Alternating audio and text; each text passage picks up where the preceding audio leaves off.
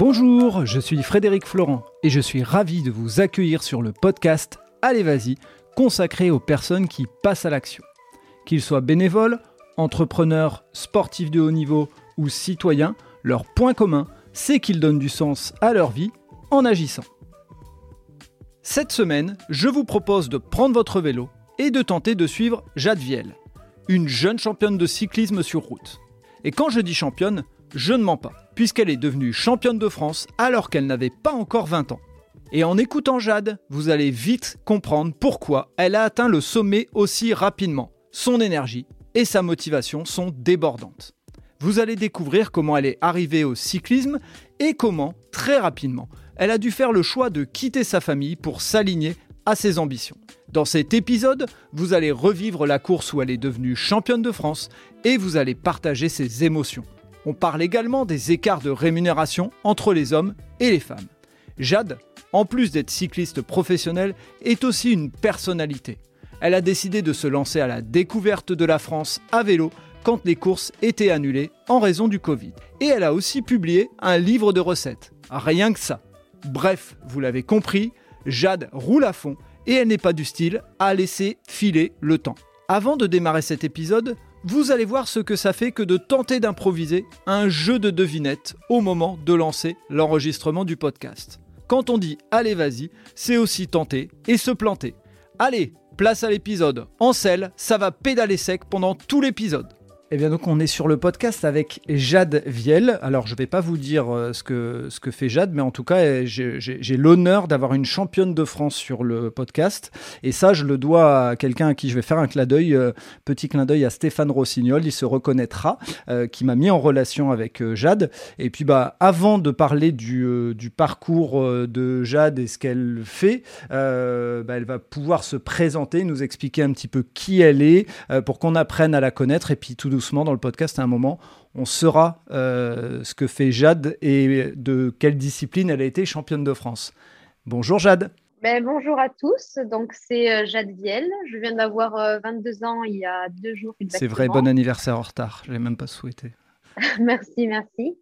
Euh, du coup, là, je, suis actuellement euh, au-dessus au -dessus de Nice, vers Saint-Janet, dans un petit village depuis septembre. Donc, euh, je suis partie de, chez mes parents et je, suis actuellement en colocation avec mon copain et avec notre petit chien. Tu as grandi dans quel, dans quel environnement pour qu'on essaye tout doucement de se dire, tiens, euh, de, quoi elle est championne de France Alors, je vais essayer de pas trop donner d'indices, mais je suis restée jusqu'à l'âge de mes 15 ans euh, avec mes parents. Et après, justement, mon, activité a fait que je suis partie du côté de Besançon pour euh, y passer mon lycée, mon bac, mes études, les terminer. Et pour après, justement, essayer de devenir cette championne de France. D'accord. Allez, on va, pouvoir, on va pouvoir le dire, puisqu'en fait, si on réfléchit bien, normalement, les gens auront entendu l'intro du podcast et ils sauront que tu as été euh, championne de France de cyclisme sur route. D'accord. En quelle année? C'était en 2019 et c'est dans la catégorie élite femme. Waouh Donc tu fais partie, euh, si je me trompe pas et si j'ai euh, si j'ai bien lu, d'un cercle assez fermé des personnes qui ont été, enfin des championnes de France de moins de 20 ans c'est ça, vous êtes que trois a priori, si je me trompe pas, d'après ce que j'ai, lu. Oui, c'est ça. Il me semble que je ne suis pas la plus jeune. Il a dû y avoir un Marion Rousse, qui à l'époque avait été à, à 18 ans et demi, il me semble. Moi, j'avais, j'avais eu mes 19 ans, donc je, c'était, c'était le 29 juin très précisément. Je me rappellerai toute ma vie, je pense. Et donc, quel est, quel est le parcours, euh, maintenant qu'on sait euh, de quoi tu as été championne de France, euh, quel est le parcours qui t'a amené jusque-là Parce que être championne de France à moins de 20 ans, c'est pas neutre du tout, à 19 ans même. Est-ce qu'il y avait des prédispositions à la base pour que tu euh, fasses du cyclisme ou est-ce que, euh, voilà, explique-nous un petit peu euh, quel a été le cheminement pour arriver jusque-là? Alors, je pense que c'est un peu plus le hasard, puisque du coup, ma famille n'était pas du tout dans, dans, le monde du vélo. Mon père était un, un ma mère a jamais vraiment fait de compétition.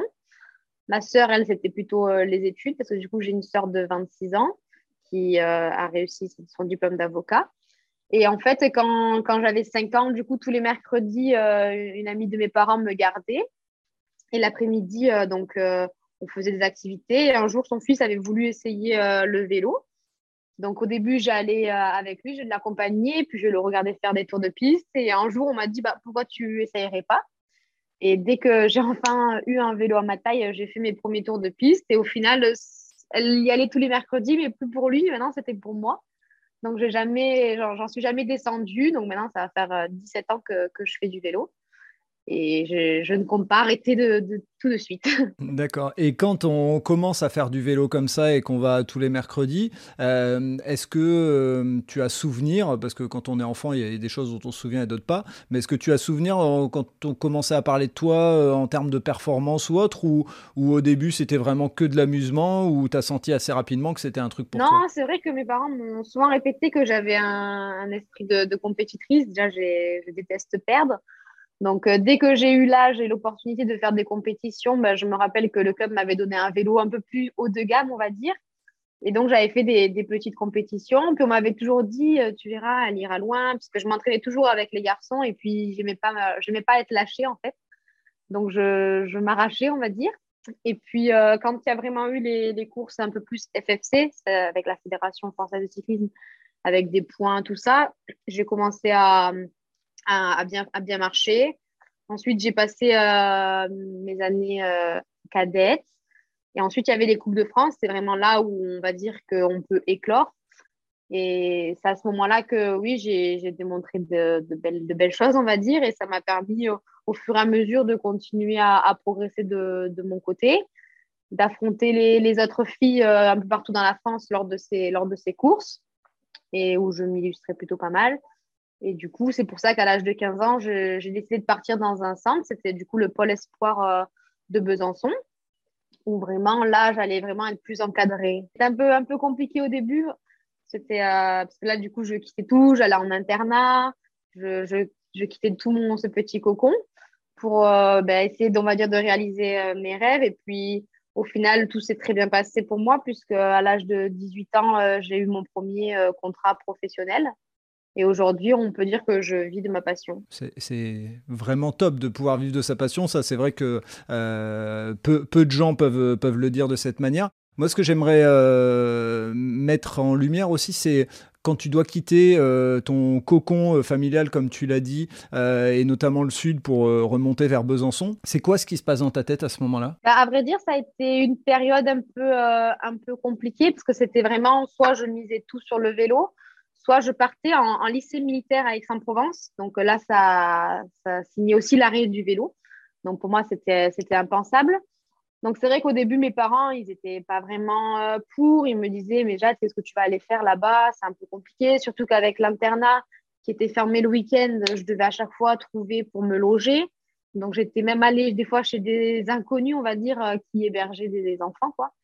Donc c'est vrai que c'était assez compliqué. J'avais pas eu des, j'en ai pas que des mauvais souvenirs, mais c'est pas la période la plus heureuse de ma vie, on va dire. Mais je savais pourquoi je le faisais. Puis, on va dire, le côté vraiment positif, c'est que sur le vélo, ça roulait. Donc, euh, quand, on rentrait, quand je rentrais les week-ends des compétitions où ça marchait, bah, c'est sûr que la semaine, elle se passait beaucoup mieux. Et puis, au final, j'ai commencé à m'habituer. J'ai dû aussi me refaire des amis. Donc, ça, c'était aussi un peu compliqué. Parce qu'on va dire, en fait, quand j'étais un peu plus jeune, du coup, euh, moi, j'étais plutôt le genre de fille à traîner avec les garçons, un peu garçon manqué, tout ça. Et du coup, quand on arrive euh, au lycée, c'est pas tout à fait le, possible, on va dire. Il y a un peu des regards, tout ça. Donc, euh, je me suis un peu refait, on va dire, une personne.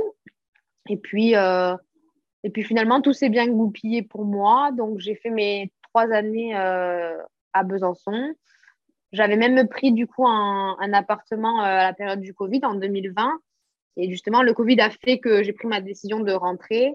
Et aussi le fait que ben, j'avais ce contrat professionnel, ça a facilité les choses et je me suis remarquée du coup dans une nouvelle aventure. Et hum, pour euh, aider les uns et les autres, parce que bon, il y a les sportifs de haut niveau, il y a ceux qui veulent euh, euh, demain le devenir comme toi, mais il peut y avoir aussi des enfants qui veulent vivre de leur passion, boulanger, pâtissier, autres, qui doivent partir en internat.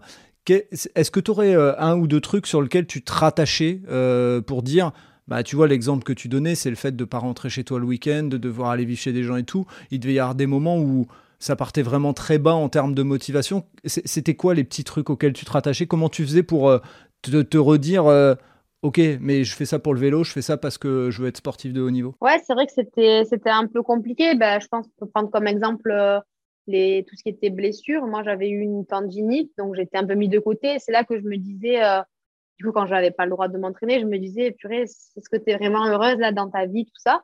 Et puis au final, je me trouvais d'autres objectifs, que ce soit à l'école ou justement de m'ouvrir aux autres aussi. Donc, je pense que toutes ces personnes qui veulent justement bah, vivre de leur passion, déjà, il faut qu'ils se donnent à 100%, puisque si on ne met pas tout notre cœur, tout notre esprit, tout notre moment euh, de, nos journées dans, dans, ça, je ne pense pas que ça puisse fonctionner. Là, justement, c'est, j'ai, mon copain qui est amateur et qui, lui, aimerait justement vivre de sa passion. Donc, j'essaie aussi de lui donner des petits tips comme ça, de vraiment de faire les choses à fond, même si au final, des fois, le résultat n'y est pas. Au final, ça peut, ça peut se durer ça peut durer que deux ans, par exemple, à vraiment se donner à fond. Et après, bah, c'est la joie et l'accomplissement pour toute une vie. Donc, euh, je pense que des fois, les sacrifices, ils valent le coup. Et il faut vraiment, vraiment s'écouter soi-même. Voilà, moi, je savais que c'était en allant voir aussi ailleurs que ça pouvait, euh, payer pour la suite. J'ai fait un sacrifice, mais du coup, il en a valu la peine. D'accord.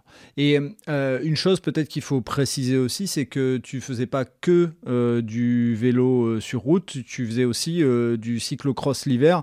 Et les gens ne savent peut-être pas, mais c'est vraiment une discipline qui demande beaucoup aussi d'abnégation parce que on se retrouve dans la boue. Il faut, enfin, c'est des, des, accélérations qui sont difficiles et autres. Il y a une question d'adhérence. Enfin, est-ce que tu peux nous en parler un petit peu? Parce que c'est pas une, une, une discipline très connue. Ouais, c'est ça. En fait, c'est justement pour ça que je suis partie du côté de Besançon, parce que c'était là-bas, on va dire, qu'il y avait un peu la, pépinière, euh, la pépinière du cyclocross. Et surtout, c'est pas dans le sud avec le soleil et, les petits cailloux qu'on peut vraiment faire du, vrai cyclocross, parce que le cyclocross, c'est dans la boue, c'est dans le, les températures négatives, voilà. Donc, euh, c'est vrai que c'est une discipline qui nécessite d'autres qualités. Mais moi, justement, je trouvais un peu mon, équilibre. Euh, entre ben, les sorties route qui des fois peuvent être, on va dire, ennuyeuses. C'est sûr, quand on part faire 4 heures euh, bah, sur de la route, il n'y a rien de super ludique. Alors que dans le cyclocross, justement, on travaillait des aspects un peu plus techniques. Il y avait vraiment des, des séances où ça allait être plutôt du portage, des sauts de planche, plus de la technique avec les virages, ne pas perdre de temps sur les relances. Et du coup, je trouvais, on va dire, mon, trouver mon, mon, juste milieu sur ça. Sur la semaine, ça permettait aussi de la faire passer plus rapidement. Et l'avantage surtout que j'avais d'être euh, du coup à, Besançon, c'était que je m'entraînais jamais seule, on était vraiment encadré. Les horaires de l'école étaient adaptés. On avait l'entraînement le matin de 10h à midi, on retournait à l'école. Et le soir, on avait une séance, par exemple, de gainage ou alors de yoga, des, choses comme ça. Et moi, je sais que j'ai toujours eu besoin d'avoir un peu une vie à, à 1000 à l'heure où vraiment, euh, j'ai pas le temps de me poser. Et donc, ça, je le trouvais justement euh, à Besançon. Et ça m'a plutôt aussi permis de, grandir parce que de, cette expérience, j'en sors grandi. Malheureusement, maintenant, quand je rentre euh, chez mes parents, des fois, c'est un peu compliqué la cohabitation puisque bah, j'ai réussi à prendre cette indépendance et puis j'aime aussi euh, vivre euh, comme, comme je le souhaite. Bien sûr, je me doute. et une question, c'est quoi la, la victoire? Parce qu'on n'en a pas parlé, mais est-ce qu'il y a une victoire ou est-ce qu'il y a un tournant qui fait que tu te dis Ouais, je vais y arriver, je, vais, pouvoir atteindre mon, objectif. Celui de championne de France sur route élite, c'est, je dirais, la consécration, mais il y a peut-être une autre petite victoire ou un élément qui fait que tu te dis, là, je vais y aller, ça va marcher. Euh, comme je le disais, c'est vraiment les Coupes de France au début qui, qui, va dire, faisaient ressortir euh, les, meilleurs cyclistes euh, jeunes. Donc, j'avais, eu la chance de remporter justement le classement général. Et puis après, du coup, euh, durant l'été, il y avait tout ce qui était championnat de France. Donc, il y avait euh, les championnats de France sur route. Et après, c'était ajouté le contre-la-montre. C'est encore plus une discipline euh, où vraiment, là, en fait, il n'y a, de, a pas de tactique. C'est vraiment, on se donne à fond pendant les kilomètres donnés. Donc, c'est aussi un peu comme ça qu'on peut juger un, sportif. Mais je pense que c'est vraiment quand mon entraîneur, du coup, m'avait dit que bah, c'était l'équipe Sunweb à l'époque, s'intéressait à moi et là, vraiment, comme je savais que j'étais vraiment suivie, qu'ils avaient une envie de m'avoir dans leur équipe, j'étais plus que motivée. Et puis, ça me permettait aussi d'être plus, tranquille et de me dire euh, Ok, tu fais pas ça pour rien. Ok, tu fais pas mal à l'entraînement pour rien, puisque derrière, ça va payer. Et après, le, je pense la première aussi, la première étape qui a fait que c'est la première sélection en, équipe de France, puisque là, c'est vraiment, on est sélectionné, donc euh, on fait partie des meilleurs. Et j'avais surtout la chance aussi, en plus d'être en équipe de France, c'est d'être leader. Donc, euh, toute l'équipe me faisait confiance. J'aimais avoir cette pression euh, que le sélectionneur me donnait et le fait que la course, euh, des fois, je pouvais décider un peu comment ça se passait. choisir des filles qui peuvent rouler pour moi, tout ça. Et ouais, c'est vrai que j'ai toujours eu un peu cet esprit d'être, de vouloir être la première et que quand je me balade, j'aime bien être devant. Donc, c'est vrai que d'avoir été en équipe de France, ça m'a aussi permis d'avoir un peu plus confiance en moi et puis de croire en mes capacités. Et c'est bien de le dire parce qu'on a souvent tendance en France à dire quand on a du caractère, euh, ou de l'ambition euh, qu'on n'est pas humble, mais il en faut pour être sportif de haut niveau. Enfin, si on est tout le temps euh, en retrait, tout le temps à dire j'accepte la défaite, c'est difficile d'être sportif de haut niveau avec un caractère comme celui-là. Non, c'est clair. Je pense que chaque. je ne dis pas que je suis une championne, mais je pense que chaque champion a, a son caractère. Moi, j'aime bien regarder, vous savez, tout ce qui est un peu intérieur sport, tout ce qui est reportage sur les sportifs. Et c'est vrai qu'on voit que chaque grand champion il a ce petit quelque chose qui fait que bah, il va être plus fort que les autres, il va aller au-delà de la douleur et qui va montrer aussi pourquoi il est là. Enfin, c'est pas pour rien, il n'est pas sorti de nulle part, même si des fois certains sportifs euh, se révèlent à 25, 30 ans ils, ont construit tout leur palmarès bah, depuis, le jeune âge. Quoi. Mm. Et euh, moi, j'ai un, point particulier sur le, cyclisme parce que j'ai toujours euh, euh, voilà, j'ai adoré regarder le Tour de France. Je fais partie de ces jeunes enfants qui savaient rester devant le Tour de France pendant toute une après-midi et adorer ça. Donc, j'ai un, œil amateur mais assez aiguisé. moi, j'ai toujours admiré le fait des, sportifs, des cyclistes par rapport à la chute. Euh, est-ce que toi, euh, tu peux nous en parler? Parce que euh, la chute, c'est quand même, en vélo, à la vitesse où vous allez, c'est pas neutre et on voit des personnes tomber et se relever tout de suite après avec la jambe en sang, etc. Et c'est un des rares sports où, on vous voit continuer à faire toute une étape avec le bras en sang ou la jambe en sang, le genou en sang et le lendemain vous repartez sur une autre épreuve. Bref, c'est loin d'être neutre. Est-ce que il y a quelque chose toi autour de ça? Ouais, c'est vrai qu'on a, a tous, je pense, en image certaines vidéos ou justement courses où on a vu des chutes assez marquantes. Je touche du bois quand je le dis, j'ai jamais eu de chute qui a fait que j'ai abandonné une course, donc j'ai jamais eu de grosses, grosses chutes. Contrairement aux blessures que j'ai pu avoir, dans les chutes, ça m'a jamais vraiment touché. Après, c'est vrai que quand on, en fait, quand on est vraiment sur le moment, sur la course, quand on tombe, on pense qu'à une chose, c'est récupérer notre vélo, vite revenir dans le peloton. Et je pense que c'est en fait d'être quelque chose de physique ou quelque chose qui est dans, le corps, on doit développer une adrénaline ou, quelque chose comme ça qui fait que quand on tombe, si c'est vraiment pas quelque chose comme une clavicule ou quelque chose de vraiment euh, qui peut pas qui permet de partir, ben, on a toujours cette adrénaline qui va faire que on va y aller quoi. Limite, je pense qu'on oublie la douleur, on on s'en rend même pas compte. Des fois, c'est souvent les, personnes une fois qu'ils ont la, ligne franchie qui se disent purée, en fait, j'ai un sacré trou dans le genou ou dans le coude sur le moment, en fait, on, est tellement dans notre bulle, je pense que on passe au-delà de la douleur. En fait, on sent même plus la douleur dans les jambes. On n'a qu'une envie, c'est franchir la ligne. Donc, euh, c'est vrai, que c'est des chutes qui sont marquantes, contrairement des fois à, d'autres sports où ben, la chute, euh, ça va pas être le, même impact parce que nous, on est sur la route, donc c'est le corps qui prend directement. Mais ouais, je sais pas trop comment expliquer ça. Si tu l'as jamais vécu, c'est bien. C'est une, enfin, jamais des très gros chutes, c'est bien. Mais c'est, euh, moi j'aime bien en parler parce que je trouve que ça fait partie aussi de, euh, bah, de, la consistance de ce sport où, où bah, on est toujours, euh, on doit toujours être vigilant et le moindre petit écart de roue de, de, celui ou de celle devant fait qu'on peut chuter et, ça peut, enfin, faire changer une carrière ou autre. Donc il y a une forme de vigilance et justement c'est ça qui est enfin, qui est assez impressionnant. Et, toi, justement, le fait de ne pas en avoir euh, vécu, est-ce que tu as cette euh, insouciance ou est-ce que tu as une vigilance justement encore plus accrue en disant euh, je ne l'ai pas vécu donc je ne veux, pas le, je veux pas le vivre? Je sais pas trop. À vrai dire, c'est vrai que hum, quand on est dans le peloton, comme, comme tu l'as dit, d'être vraiment concentré aussi sur son vélo, d'être agile, c'est des capacités, je pense, qu'on qu'on obtient quand on est quand on est plus jeune. Moi, je me rappelle justement quand quand j'avais, je me semble, 10 ans,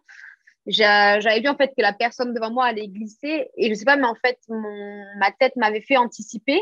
On avait regardé la vidéo. En fait j'avais carrément sauté avant même de tomber. J'avais sauté du vélo pour anticiper cette chute. Et ça on le voit euh, justement quand, quand j'étais au pôle espoir il y avait le pôle France VTT qui s'entraînait avec nous sur les tatamis. Et en fait ben, eux ils allaient faire des séances de judo exprès pour justement euh, réagir en fait à la chute se préparer à la chute pour limiter la casse, en fait, tout simplement. Et je pense que ça, c'est des, aspects qui, des fois, sont un peu négligés dans, notre sport, mais qui peuvent, euh, qui peuvent servir vraiment euh, dans, cette discipline. puisque comme oui, comme tu l'as dit, la, chute, elle arrive malheureusement assez souvent. Et je pense que d'être agile justement sur son vélo, de savoir frotter, de savoir quand il est nécessaire justement de frotter, parce que des fois on le voit maintenant, les, les, les coureurs ils, vont se, ils vont frotter à fond, tout ça, alors que des fois il n'y en a pas la nécessité. Et justement, ils prennent des risques des fois un peu inconscients. Mais c'est aussi ça le sport et c'est ça qui fait que ben, quand on voit une chute, on se dit purée, comment il va faire pour revenir? Et c'est ça aussi qui, un peu excitant dans, dans, dans, ça. Donc tu es euh, professionnel, pour euh, passer euh, sur, un sujet un peu différent, tu es professionnel depuis 2019 au sein de l'équipe FDJ, donc, qui, est, qui est plutôt connue en France hein, par le fait qu'ils ont une équipe aussi professionnelle masculine moi, je, voulais parler aussi d'un sujet, alors euh, sans révéler ton salaire et autres, parce que j'ai pas, euh, c'est pas l'objectif, mais est-ce que tu pourrais nous donner euh, une tranche de, d'un salaire mensuel ou d'un salaire annuel pour que les gens se rendent compte à quel point, bah, déjà, il y a des écarts avec les, avec les hommes, et surtout qu'aujourd'hui, à la fin de ta carrière, tu peux pas te dire bon bah j'ai terminé euh, et je peux entre guillemets euh, m'arrêter là comme euh, peuvent le faire certains hommes, pas tous bien sûr, mais voilà comprendre un petit peu parce que c'est ce qui m'a plu à chaque fois que j'ai eu des, des femmes sportives de haut niveau, c'est de montrer aussi l'écart avec les hommes.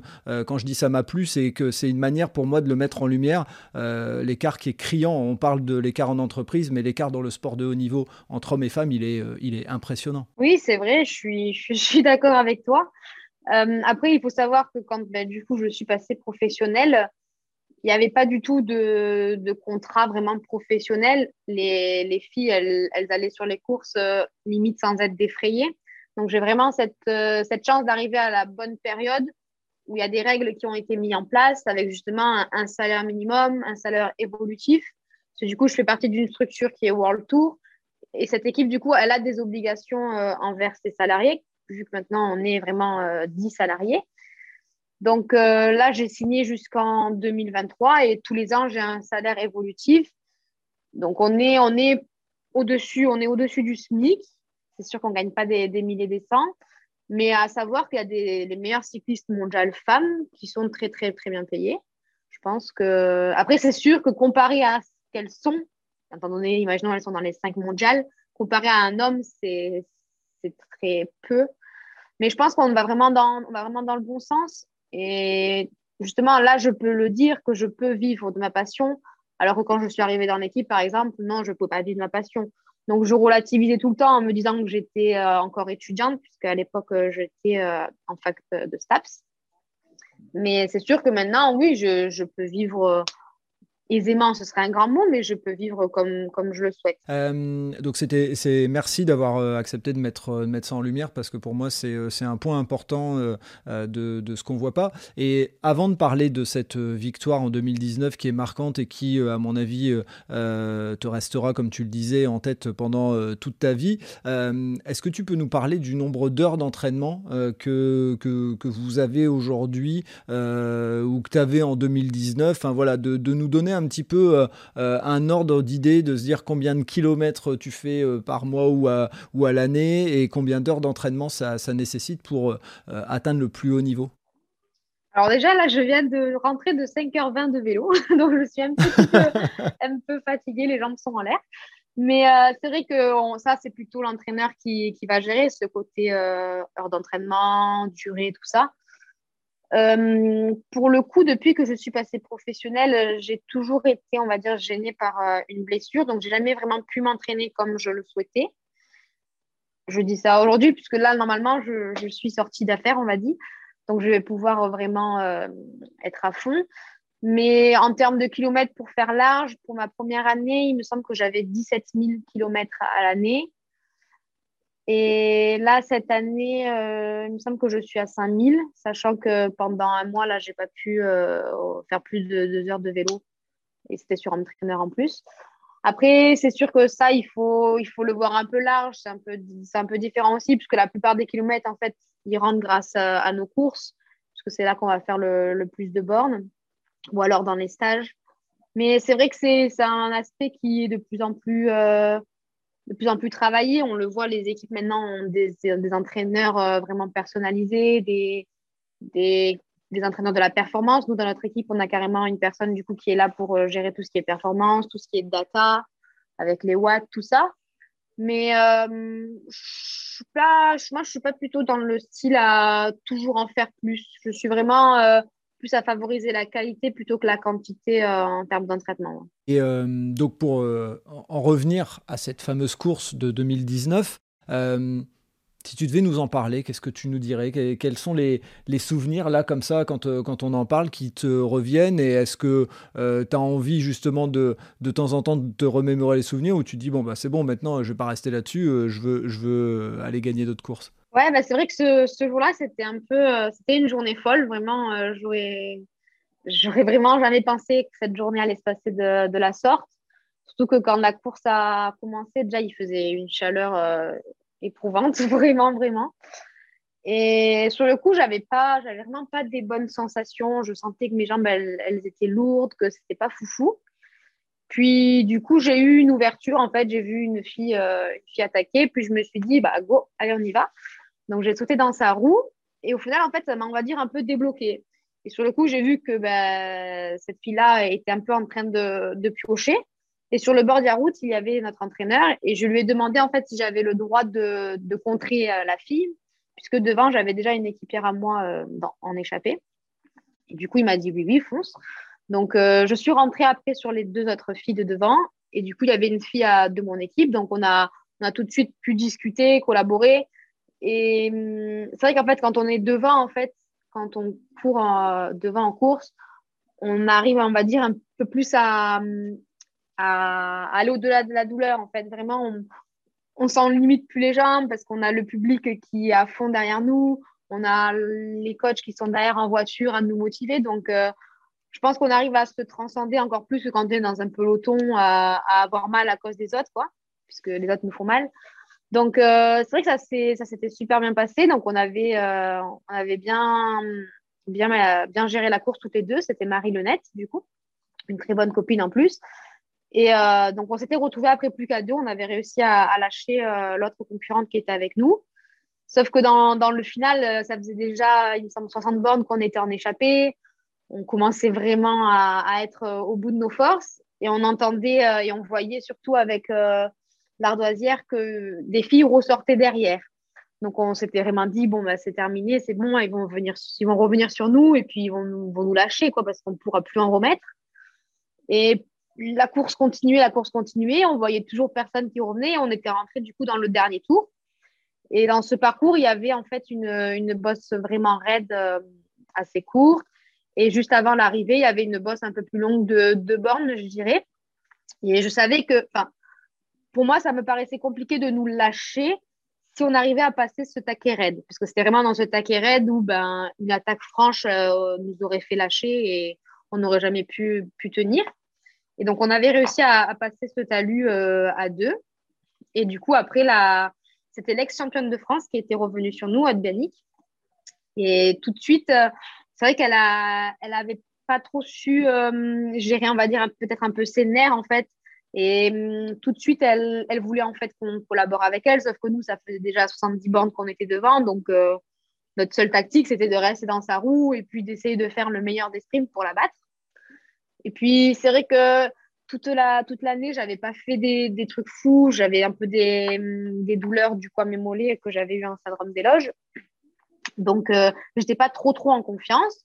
Mais je savais qu'au sprint, je pouvais avoir une certaine pointe de vitesse et que sur euh, bah, un, malentendu, ça pouvait le faire. Du coup, on est arrivé dans le dernier kilomètre, euh, les trois.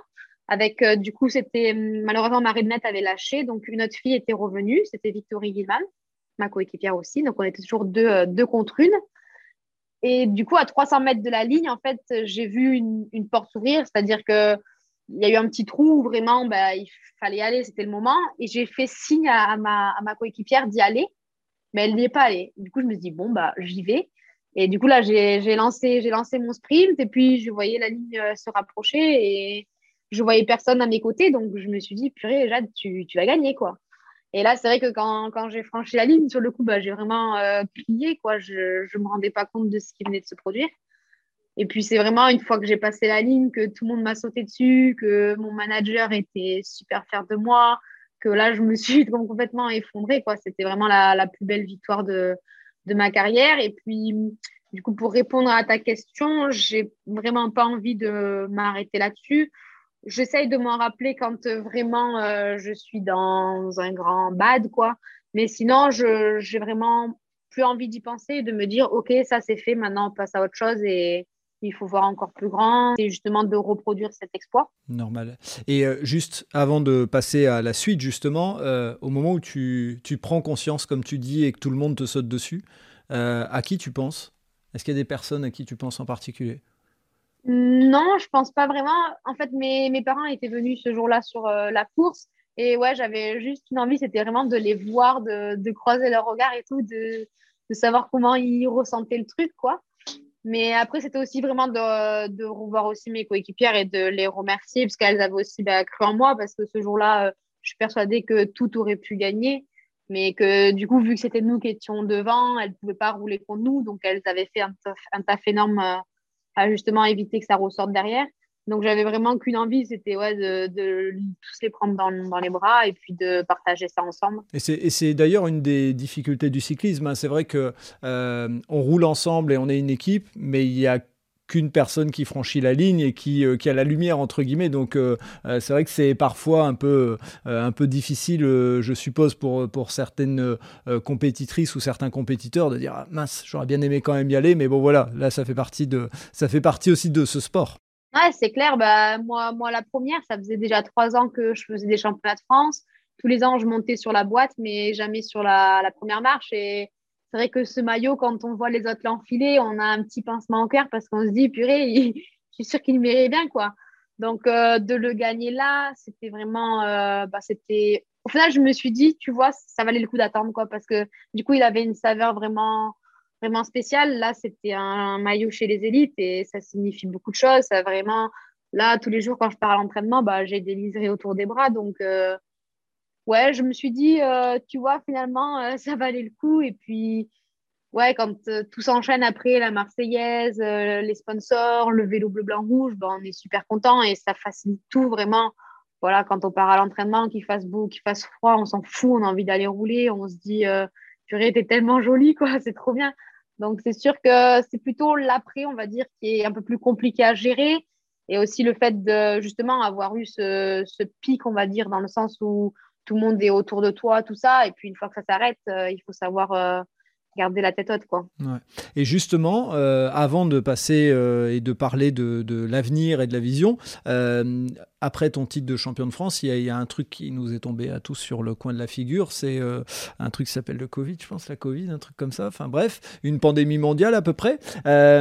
Comment tu as géré ça euh, J'ai cru euh, avoir des petites infos par euh, un certain Stéphane, que tu avais mené d'autres choses et que donc tu avais un peu ouvert ton cerveau à d'autres choses. Est-ce que tu peux nous en parler? Ouais, c'est vrai. Ben, en fait, pour être franche, moi, le Covid, je l'ai plutôt bien vécu, du moins le, au moins le premier, quoi, qui était le, plus long. Parce que c'était vraiment la première fois où, ben, depuis 20 ans, je n'étais pas restée aussi longtemps à la maison de pouvoir justement euh, tous les jours bah, prendre le petit déj avec ma famille, de faire du sport avec ma famille. Ça, ça, me, plaisait, surtout avec ma sœur qui, elle, était partie en, internat euh, depuis ses 15 ans. Donc, c'est sûr que ce n'était pas une période désagréable pour moi. Le plus compliqué, on va dire, c'était vraiment les entraînements sur, ouais, sur. Ce n'était pas ma tasse de thé. Mais du coup, j'utilisais mon temps à bon escient et j'avais du coup programmé un, un road trip avec mon copain, puisqu'on était un peu des aventuriers. Donc, on avait acheté tout le matériel, euh, charrette, euh, qu'est-ce qu'on avait pris? On avait pris des tentes, on avait vraiment tout pris. En fait, on avait eu comme projet, du coup, de, de rallier euh, Mimé, là où j'habite dans le sud, à chez lui en Bretagne, dans le Finistère. Du coup, dès que, dès que tout a été rouvert, on va dire, ben, on a pris notre charrette et puis on est parti pour 21 jours d'aventure à traverser cette France et en passant par l'Ouest. Donc, on a, on a vécu des, bons moments, des mauvais, mais je pense que ça nous a permis aussi de découvrir un peu nos limites et puis d'en apprendre davantage sur nous. Et du coup aussi, je pense, Stéphane, plutôt te parler de tout ce qui était euh, un peu cuisine, parce que du coup, pendant ce confinement... on parlait euh, des deux, mais oui, cuisine, ah, effectivement. ça va. Parce que du coup, c'est vrai qu'au final, notre, notre journée, elle était un peu souvent la même. Voilà, on se levait, on déjeunait, on faisait quelque chose, on mangeait. Donc, je me suis dit, bah, pourquoi pas justement essayer un peu de me renseigner sur ça, puisque bah, dans le sport, surtout dans le cyclisme, c'est vrai que le poids, il a un aspect important. Et donc, je voulais justement en apprendre davantage et puis aussi un peu cuisiner parce que, bah, pour vous dire la vérité, quand j'étais en appartement, euh, le soir, moi, un yaourt et des céréales, ça me suffisait. Donc, euh, j'ai essayé justement de me pencher vers, vers, ça. Et puis, je me suis tout de suite plu. Vraiment, euh, limite, ça devenait un peu une addiction de tout le temps cuisiner, de tout le temps être à la recherche d'une recette et d'essayer de, bah, de faire plaisir à ma famille, de, de partager ça sur les réseaux et puis de donner envie aux autres. Donc voilà, et c'est ça qui a fait du coup que j'ai créé mon premier livre de recettes. Waouh, et tu t'es, si je me trompe pas, hein, dis-moi peut-être que je me trompe, mais tu l'as autoproduit, c'est ça? Ouais, c'est ça. Du coup, j'ai regroupé euh, bah, toutes les, les, recettes que j'avais fait. Certaines n'ont pas été sélectionnées puisque j'avais fait des photos un peu, euh, un peu, un peu dégueu, quoi. Donc, euh, j'ai réussi à en avoir 100. Voilà, il y a 55 recettes salées et 45 sucrées. Et du coup, j'avais fait tout ça, c'était l'été dernier pour essayer d'être le plus rapide et je voulais absolument le, sortir justement pour Noël, un peu comme un cadeau. Et il existe donc en version e-book, en version papier. Puis vraiment le, plus satisfaisant, c'est ouais, quand, quand j'ai annoncé ça, de recevoir bah, des messages et des messages de commandes. Et je suis tout le temps fière. Encore là, cet après-midi, il va falloir que j'aille déposer les deux livres que, que des personnes m'ont commandé. Donc, je trouve ça cool. Ça m'a, ça m'a pris du temps, mais j'étais contente du résultat final et j'attends limite à en refaire un deuxième. Quoi. Donc, euh, c'est, super, euh, c'est cool, ouais. Et donc, euh, on mettra euh, sur les notes du podcast euh, tous les liens permettant aux gens de commander, de te suivre, etc. sur les réseaux, parce que bah, il y en a peut-être qui diront tiens, j'ai envie, parce que c'est pas c'est pas classique et commun d'avoir une championne de France sur route qui après derrière se décide de faire un livre tout en n'ayant pas terminé sa carrière, elle continue. Et donc justement, en parlant de ta carrière, c'est quoi l'avenir? C'est quoi ta vision? C'est quoi ton ambition? Est-ce que il y a un truc en particulier dans ta tête? Alors peut-être tu peux pas le révéler parce que justement c'est toute une stratégie, mais euh, voilà, en tout cas, l'avenir de manière générale et ta, vision On va dire à court terme, déjà, ça va être de reprendre la compétition. Donc, normalement, ça va être la semaine prochaine. Ça fait six mois que j'ai pas accroché un dossard, donc euh, c'est vrai que la détermination et la motivation, elle est à son maximum. J'ai vraiment hâte de retrouver mes coéquipières. Et puis, surtout, ça va être euh, d'essayer de lever les bras le plus rapidement possible. Et dans un second temps, euh, ben, j'aimerais réussir à faire une belle dernière année euh, d'espoir, puisque là, je suis en espoir dernière année. Donc, il y a des beaux championnats d'Europe euh, qui vont se dérouler du côté du Portugal. Donc, j'espère y être sélectionnée, d'avoir la confiance du sélectionneur et de justement essayer de briller, de décrocher mon premier podium sur un championnat international. Et puis après, comme on dit, tout, tout découlerait. Quoi. Si jamais ça se passe bien, je pourrais aussi tenter de d'être sélectionnée pour les championnats du monde qui se dérouleront en Australie. Donc, j'ai la chance d'avoir déjà pu aller. Donc, j'ai envie de retourner voir ces kangourous. j'imagine, j'imagine. Surtout que c'est en septembre, donc euh, c'est la fin de saison. Limite, après, on peut hein, y rester pour y faire un stage. Donc, c'est vraiment le, le pompon, quoi. Donc voilà, à court terme, ce serait ça. Et puis à moyen, long terme, euh, si je peux me permettre d'y rêver, bah, ce serait aux Jeux Olympiques qui se déroulent chez nous. Quoi. Ça va être une fête. poser la euh, question. Ouais, ça va être une fête grandiose, donc euh, j'ai envie de j'ai envie d'y faire partie et pas du côté des spectateurs, quoi. Ah, je me doute, je me doute. Et euh, une question aussi par rapport à, à tout ce qui est financement autour de, de ta carrière. Est-ce que si des entreprises, sachant que tu es professionnel, je, je, pose la question quand même, si des entreprises veulent te sponsoriser, etc., est-ce qu'elles peuvent le faire ou comme tu es professionnel Totalement. D'accord. Alors, dis-nous justement ce qu'elles peuvent faire. Est-ce qu'elles, euh, comment elles peuvent le faire? Alors, pas de manière technique, mais en tout cas, euh, est-ce qu'elles peuvent euh, C'est du matériel, c'est des, c'est des moyens autres, ah. matériel, je sais pas. Dis-nous. Pour le coup, vraiment, tout, tout aide est accepté. C'est vrai qu'avec l'équipe, du coup, on a des sponsors, plus ce qui va être bah, équipementier ou ce qui va être du vélo. Donc, pour le coup, là, on est déjà bien équipé mais ça va être vraiment des aides, que ce soit financier pour des stages, parce que maintenant, on va plus du côté dans des montagnes, on essaie d'aller en altitude pour faire tout ce qui est globule. Donc, ça a un certain coût, c'est vrai. Puis après, ça peut être tout type, tout type d'aide. Il existe des mécénats. Donc, il existe aussi tout ce qui va être aide pour la récupération, des accès, je ne sais pas, par exemple, à une cryothérapie, à une salle de musculation. C'est plein, plein de choses qui m'aideraient dans ma performance et qui aussi, moi, me permettraient de mettre en, valeur l'entreprise ou la personne qui, qui, me qui participerait avec moi, qui ferait partie de cette aventure, puisque je pense que c'est une belle aventure. C'est unique, ce sera qu'une fois dans ma vie, ça, je pense. Donc, euh, ouais, c'est vraiment euh, tout, tout aide à accepter, même, même juste euh, venir passer une journée avec moi, ça, me rendrait, ça me rendrait super heureuse. Donc, je pense qu'on peut réussir à trouver des, des bons compromis des deux côtés pour essayer de faire quelque chose de, de bien, quoi. Ok, de toute façon, on mettra euh, vraiment, encore une fois, hein, je le dis, dans les notes du podcast, on mettra les liens pour pouvoir te suivre. Donc, quelqu'un qui veut te contacter, ils pourront. Euh, peut-être aussi par l'intermédiaire de Stéphane. Bref, on verra. Euh, mais si quelqu'un est intéressé, s'il y a des, des chefs d'entreprise ou autres qui ont envie de, bah, de t'aider, ils sont bien sûr les, les bienvenus.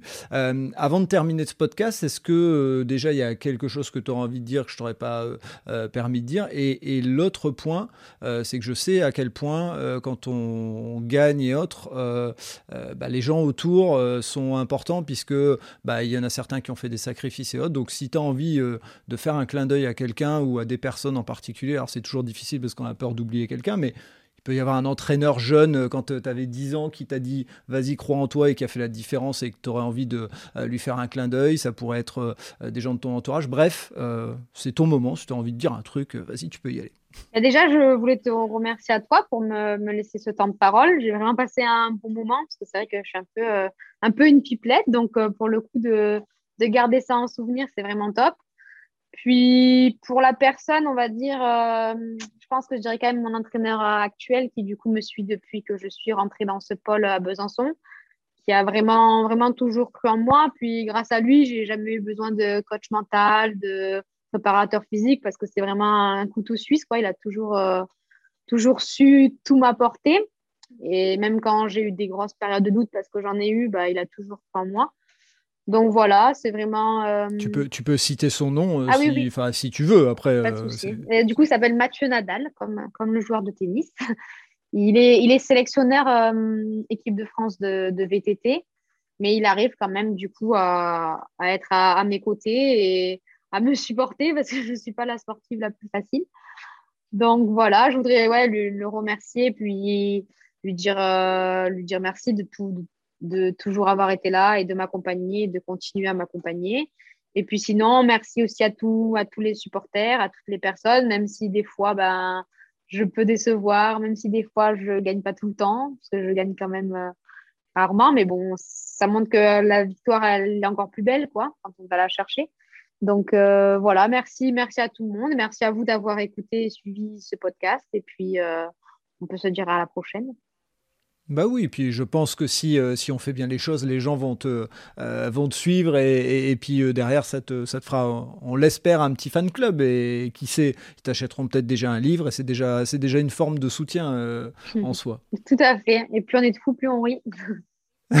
c'est clair. En tout cas, Jade, vraiment merci pour cette belle énergie. Moi, je suis toujours hyper content quand j'ai euh, un champion ou une championne. Et euh, alors, euh, bien sûr que même les, champions amateurs, je les adore aussi parce que quand on se démène dans le sport, il n'y a pas de meilleur champion qu'un autre. Mais en tout cas, moi, voilà, en fan de sport quand j'ai euh, un champion ou une championne de France, ça me fait toujours un petit quelque chose. Donc euh, merci d'avoir accepté. C'est moi qui te remercie d'avoir accepté mon invitation. Euh, encore une fois, je fais un gros clin d'œil à Stéphane qui, je suis sûr, quand il aura écouté ce podcast, m'enverra quelques feedbacks super constructifs comme il le fait régulièrement. Donc merci à vous deux d'avoir permis à ce que ce podcast ait lieu. Et puis je te dis bah, bonne compétition, puisque là, tu vas remettre le dossard et j'imagine bien à quel point euh, tu vas bouffer du bitume, comme on dit. C'est ça. Voilà, merci beaucoup en tout cas. Merci à toi. Bonne fin de journée. Et voilà, c'est terminé pour ce nouvel épisode. J'espère que vous avez apprécié cet échange avec Jade et pour en savoir plus, notamment sur comment commander son livre, rendez-vous sur les notes du podcast. Si vous avez aimé cet épisode, n'hésitez pas à vous abonner et à parler du podcast autour de vous. Vous voulez faire une bonne action pour le podcast? Vous pouvez laisser un commentaire et une note sur Apple Podcast ou vous pouvez mettre 5 étoiles sur Spotify ou sur l'appli Acast. Ça aide à faire connaître le podcast. Je vous dis à vendredi pour un prochain épisode d'Allez Vas-y et d'ici là, portez-vous bien.